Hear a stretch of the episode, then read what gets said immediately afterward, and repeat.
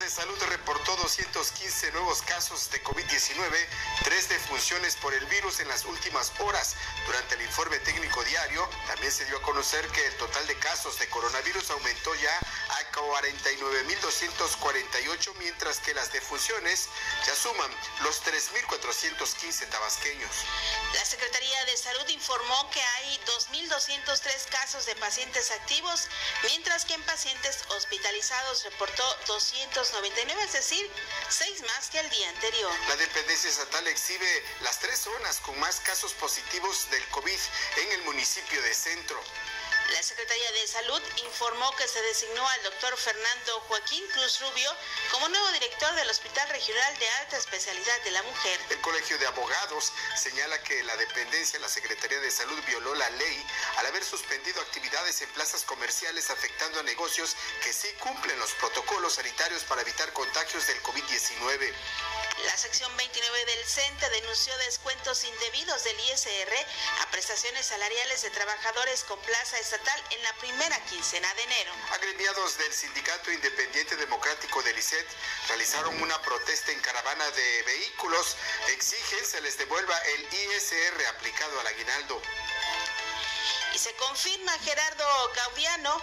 Rovirosa renuncia a su militancia perredista. En su anuncio lo acompaña Violeta Caballero, secretaria general del PRD y la exalcaldesa de Centro, Casilda Ruiz Agustín, quienes también se fueron del partido del Sol Azteca. De manera sorpresiva, la secretaria general del PRD, Violeta Caballero, tan renunció a su militancia, argumenta haber sido segregada de las decisiones a pesar de estar siempre acompañando a la dirigencia estatal.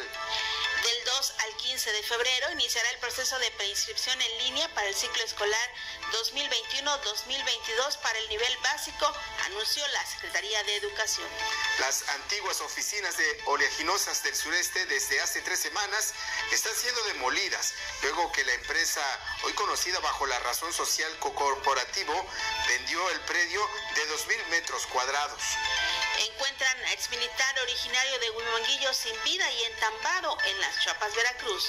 Dos cuerpos descuartizados y encostalados fueron localizados en la colonia petrolera en el municipio de Comalcalco. En el lugar también se encontró una cartulina con amenazas de un grupo criminal. Ayuntamiento de Jalpa de Méndez inicia la reconstrucción del camino La Palmita en la ranchería Benito Juárez, tercera sección. En el ayuntamiento de Cunduacán puso en marcha el programa de colores. Consiste en la donación y, do- y trabajo de pintura en fachada de casas para familias de escasos recursos en la zona centro de la Atena de Tabasco.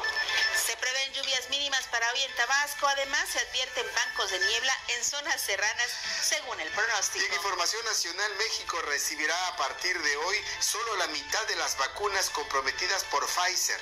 La Organización Nacional de las Naciones Unidas intervino para que las dosis sean enviadas a países pobres.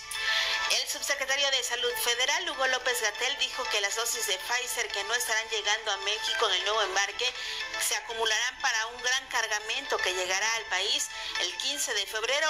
La vacunación se atrasará un mes. México acumula 141.248 defunciones por COVID-19 y más de 1.6 millones de casos positivos. Muertes por COVID aumentaron 44% en los primeros 16 días, días del 2021.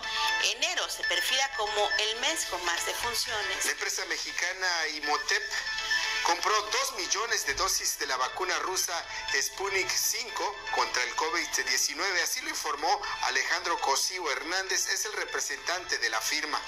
Autoridades de Guatemala detectan 21 casos de COVID-19 en caravana migrante. La Secretaría de Bienestar afirma que no hay doble nómina o doble sueldo en la dependencia que dirige Javier May Rodríguez, a como denunció un medio nacional. Señor presidente, ya párenle las mañaneras de AMLO causan hartazgo e irritación, dice Elena Poniatowska. El parista Ricardo Anaya Cortés anunció que buscará competir nuevamente en la elección presidencial, ahora en el proceso electoral de 2024. Gobierno federal informó que han encontrado e iniciado los trabajos de conservación de 8.333 monumentos arqueológicos a lo largo de los tramos donde se construye el tren Maya. La Fiscalía General de la República sostuvo que son inconsistentes e ilegales las pruebas aportadas por la DEA contra el extitular de la Sedena, Salvador Cienfuegos Cepeda. De acuerdo al expediente público contra el exfuncionario, se menciona la entrega de 10 millones de pesos para financiar un presunto golpe de Estado, aunque Cienfuegos respondió que tales versiones rayan en la estupidez durante su declaración ante el Ministerio Público. Teme el FBI ataque interno durante la toma de posesión de Biden, investiga a elementos de la Guardia Nacional. Y retoman actividades en el Capitolio tras incendio en los alrededores.